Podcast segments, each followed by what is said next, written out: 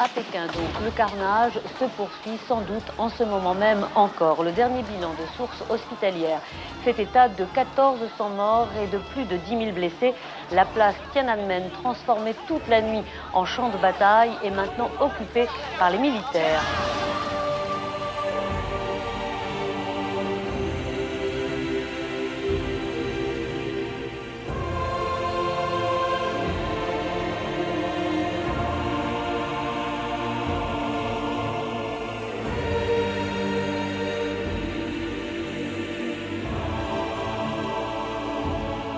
2000 ans d'histoire.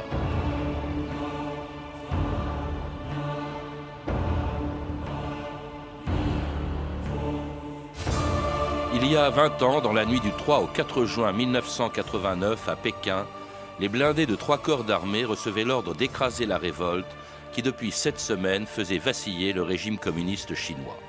À 2h30 du matin, l'armée ouvrait le feu sur les milliers de manifestants qui occupaient les 50 hectares de l'immense place de la paix céleste, la place Tiananmen, à l'endroit même où 40 ans plus tôt, Mao Tse-tung avait proclamé la naissance de la République populaire de Chine. Mais ce 4 juin, l'armée n'était plus là pour faire triompher une révolution. Elle était entrée dans Pékin pour écraser une révolte qui avait commencé quelques semaines plus tôt. Le 22 avril 1989, à l'occasion des funérailles d'un ancien chef du Parti communiste chinois, le réformateur Hu Yaobang, les étudiants de Pékin étaient venus sur la place Tiananmen pour réclamer la liberté d'expression, l'abolition de la censure et la démocratie. Ils allaient y rester six semaines. C'était le début des plus grandes manifestations spontanées qu'ait jamais connues le régime communiste chinois. Grande victoire des étudiants chinois. Bravant les menaces du gouvernement et les 8000 policiers, 200 000 personnes ont occupé la grande place Tiananmen de Pékin ce matin pendant les funérailles de l'ancien secrétaire général du parti, Hu Yaobang. Ils chantent l'international, ils crient à bas la corruption, à bas la bureaucratie, vive le dialogue et la démocratie. Pas d'intervention policière, pas d'incident, quelques dizaines de milliers d'étudiants qui pour la première fois se sont constitués en mouvement organisé, élections de représentants, services d'ordre et plateformes politiques. Le patriotisme n'est pas un crime. Nous exigeons la liberté d'expression et l'abolition de la censure où Yao Bang est toujours vivant.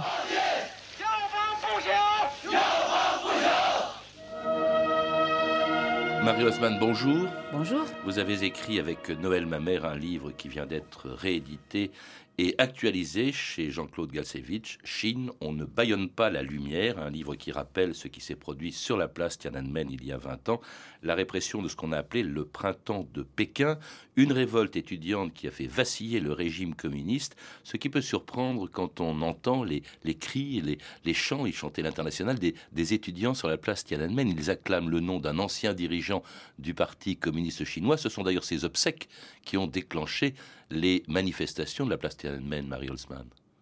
Oui, effectivement, c'est souvent comme ça que les manifestations commencent en Chine. En 1976, il y avait eu des prémices du même, du même genre. Il y avait aussi une petite affaire Tiananmen après la mort du Premier ministre Zhou Enlai. Euh, souvent, les manifestants utilisent la mort d'un ancien dirigeant qu'ils considèrent comme plus modéré ou comme plus protecteur de la population contre le dirigeant en place qui apparaît comme plus menaçant, plus dictateur. Donc le fait que Zhou Enlai soit mort avant Mao, ça avait plongé la population dans le désarroi. Et de la même façon, le fait que Hu Yaobang, qui était à juste titre considéré comme un vrai réformiste, quelqu'un qui voulait vraiment euh, mettre en place des réformes politiques, euh, donner plus de place à la liberté d'expression, liberté de la presse, soit décédé alors que Deng Xiaoping était toujours bien vivant et au pouvoir, ça a suscité ce même déclic. C'est plus finalement une réforme dans le cadre d'un régime communiste qu'une révolution qu'attendent ces étudiants. C'est au fond un peu ce qu'est en train de faire au même moment, la même année, euh, Gorbatchev en URSS. Tout à fait. Et de même, Gorbatchev, je ne crois pas, avait, il n'avait pas d'intention révolutionnaire. Euh, Zhao Ziyang, qui était alors au pouvoir, était aussi un réformiste. Et lui aussi pensait qu'il fallait assouplir le cadre du système politique chinois euh, afin de donner un peu plus de place aux droits et, disons, un peu plus de discipline au parti. Euh, Zhao Ziyang critiquait violemment la corruption du parti euh, et des dirigeants. Là, vous mettez le doigt sur quelque chose qui a favorisé cette révolte étudiante, Marie Holzman, c'est la division euh, au sein des dirigeants chinois, avec un Deng Xiaoping très conservateur, lui qui a lancé de très grandes réformes économiques qui ont euh, assuré une grande prospérité à la Chine à partir de 78, mais qui refuse en revanche toute réforme politique face à Wago, Wu Yaobang, qui est mort justement peu de temps avant les manifestations de la Tiananmen, et son successeur à la tête du, Parti communiste, qui est Shao Xiyang. Oui, quoique là, on voit bien que la notion de conservateur en Chine est très très complexe, parce que ceux qui étaient définis comme conservateurs étaient ceux qui s'opposaient aux réformes économiques de Deng Xiaoping.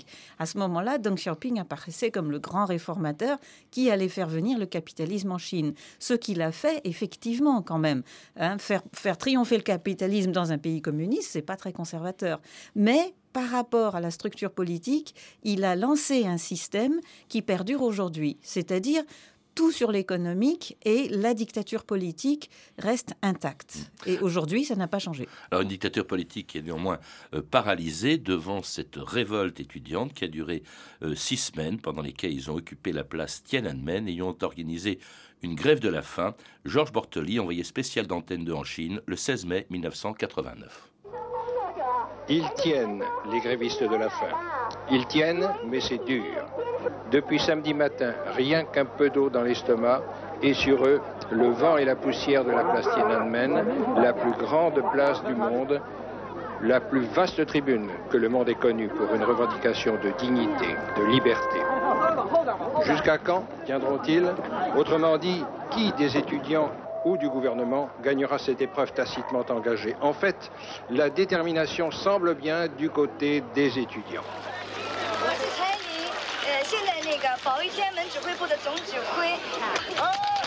Je m'appelle Shailing, je suis commandant en chef de la place Tiananmen.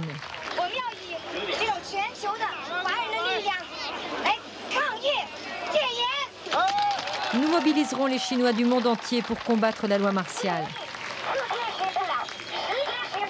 La loi martiale ne triomphera pas en dix jours, ni en un an, ni en un siècle. Ceux qui ont perdu le cœur du peuple doivent périr. Renversons le gouvernement légal de Li Peng.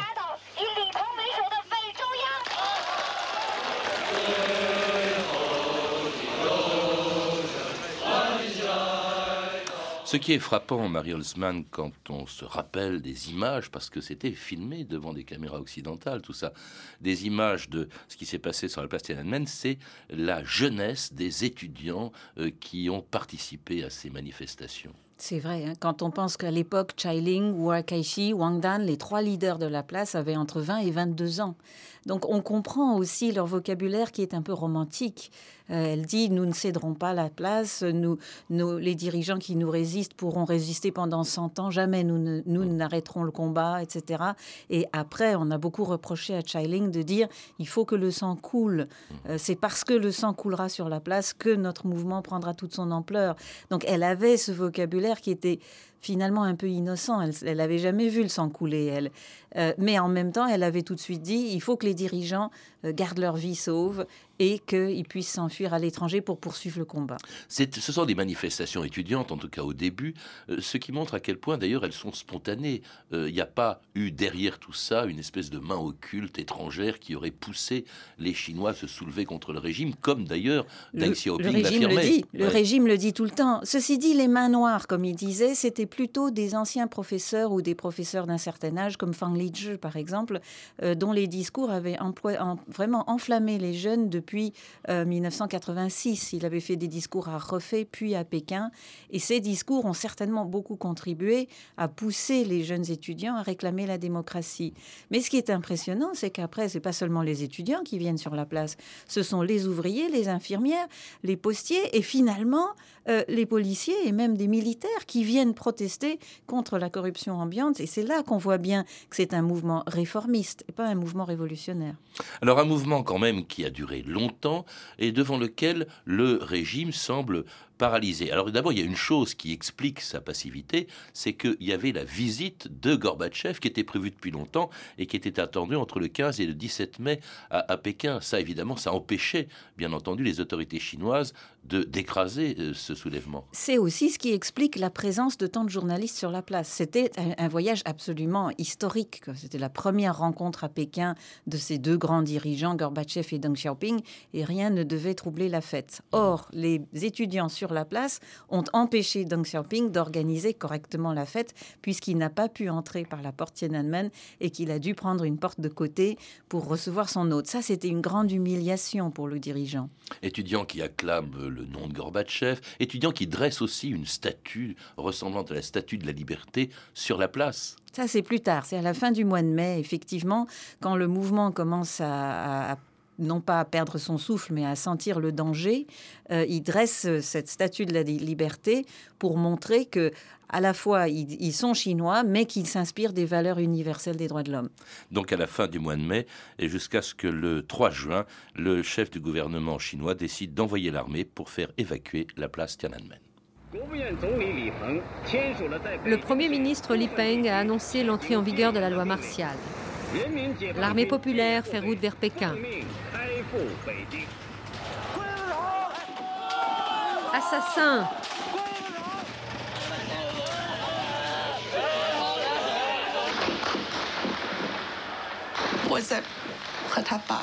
Son père et moi avons attendu à la porte de l'université toute la nuit.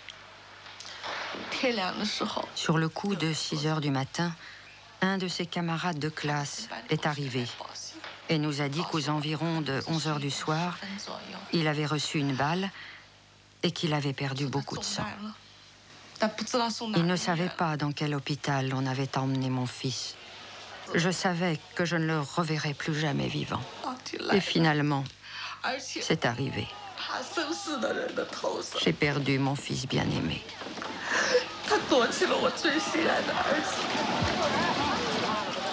Et c'était la mère d'un des étudiants tué place Tiananmen dans la nuit du 4, du 3 au 4 juin.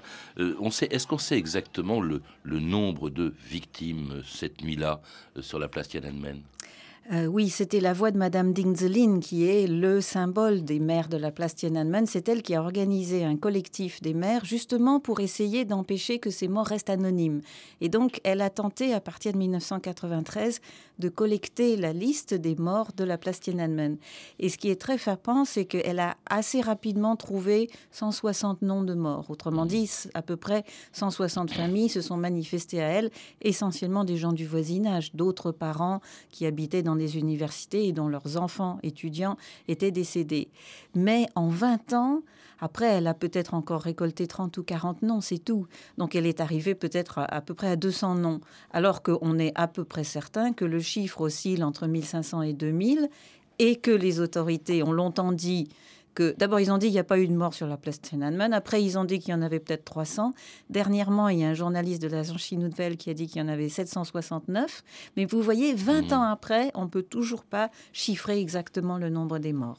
Alors des, morts en plus, enfin une répression qui se produit devant les caméras occidentales qui étaient présentes depuis la visite de, Gorbatchev. C'est quand même un risque énorme que prend euh, Deng Xiaoping, car c'est lui qui a pris la décision d'écraser cette révolte, Marie Holzman. Oui, mais Deng Xiaoping a toujours eu un très grand mépris pour les médias étrangers. Euh, il faut bien voir qu'il y avait eu un premier printemps de Pékin en 1979, qu'on avait arrêté le leader et que durant toute cette décennie, Deng Xiaoping à plusieurs reprises a dit nous avons emprisonné Wei Jingsheng et alors? Autrement dit, oui, il y a des mouvements de défense des droits de l'homme qui, demandent sa libération. On ne le libère pas et qu'est-ce que ça change? Deng Xiaoping, d'ailleurs, qui n'hésite pas non seulement à, réprimer ces manifestations, mais également il fallait les discréditer. Euh, ce qu'il disait le 9 juin, nous n'avions pas affaire seulement à des gens ordinaires, mais à une clique contre-révolutionnaire et à une masse de déchets sociaux. Oui, mais ça, ça reflète aussi euh, le vocabulaire du Parti communiste chinois qui a toujours besoin de cibles. On désigne toujours euh, une poignée de mains noires ou bien une poignée de contre-révolutionnaires. Et aujourd'hui, regardez, on continue, on désigne Sarkozy comme cible. Hein. Mmh, mmh. C'est lui qui apparaît comme le leader du séparatisme puisqu'il reçoit le Dalai Lama. Donc cette logique paranoïaque est une logique qui permet au pouvoir de rester en place aussi. Donc discréditer le, le, mouvement étudiant, le décapiter aussi par la répression qui commençait aussitôt après l'évacuation de la place Tiananmen par l'armée.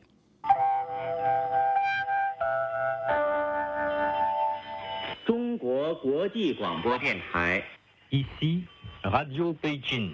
Les autorités centrales ont écrasé rapidement ces émeutes contre-révolutionnaires, défendant ainsi la grande République populaire de Chine et les acquis de la réforme et de l'ouverture sur l'extérieur.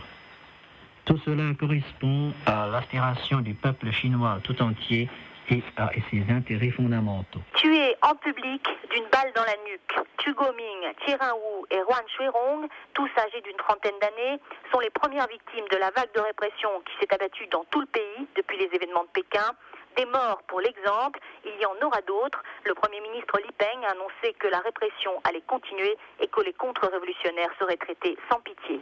La répression a continué, bien sûr, assez longtemps après les événements de la place euh, Tiananmen, Marie Holzmann. Ah, on peut dire qu'elle continue toujours puisqu'il reste encore des prisonniers euh, gardés en, prison jusqu'à ce jour. Hmm. Il y, a une, image dont on se souviendra toujours, c'est celle de ce Chinois qui s'est retrouvé tout seul devant des chars place Tiananmen euh, et des chars qui s'écartent. Oui, c'est un Chinois dont, on n'a jamais connu l'identité, mais qu'on a décidé d'appeler Wang Weilin. Peut-être qu'il s'agit bien de Wang Weilin, mais c'est un peu une image fausse du mouvement, puisque c'est une image pacifique. Les, chars s'écartent de lui pour ne pas rouler sur lui. Euh, c'est aussi une image qui date du 5 juin, c'est-à-dire au surlendemain du massacre. Pendant le 3 et le 4 juin, les chars ont roulé directement sur les gens, et il y a aussi beaucoup d'images atroces qui montrent des gens aux, jambes coupées, des, jeunes euh, déchiquetés.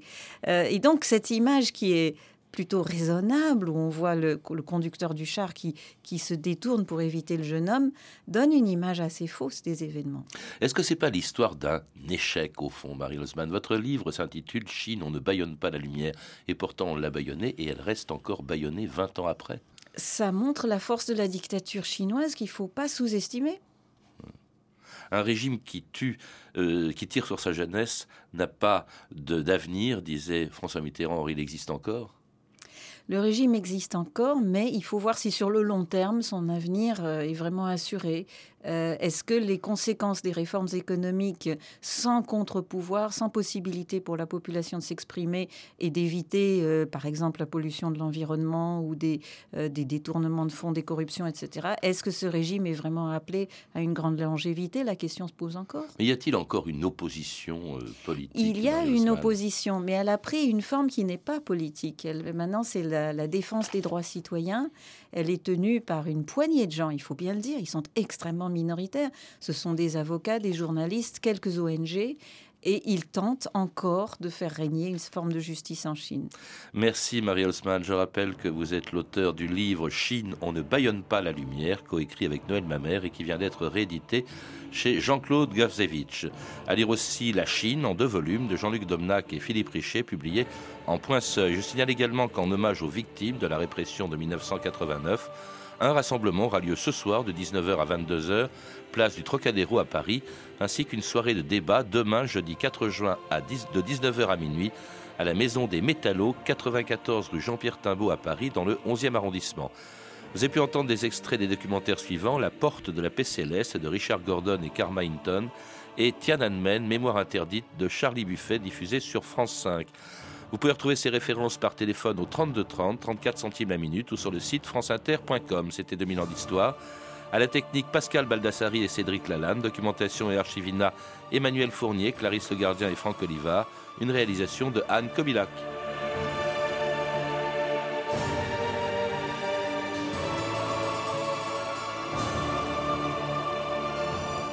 Demain, dans notre émission, à l'occasion des élections européennes du 7 juin, une histoire du Parlement européen.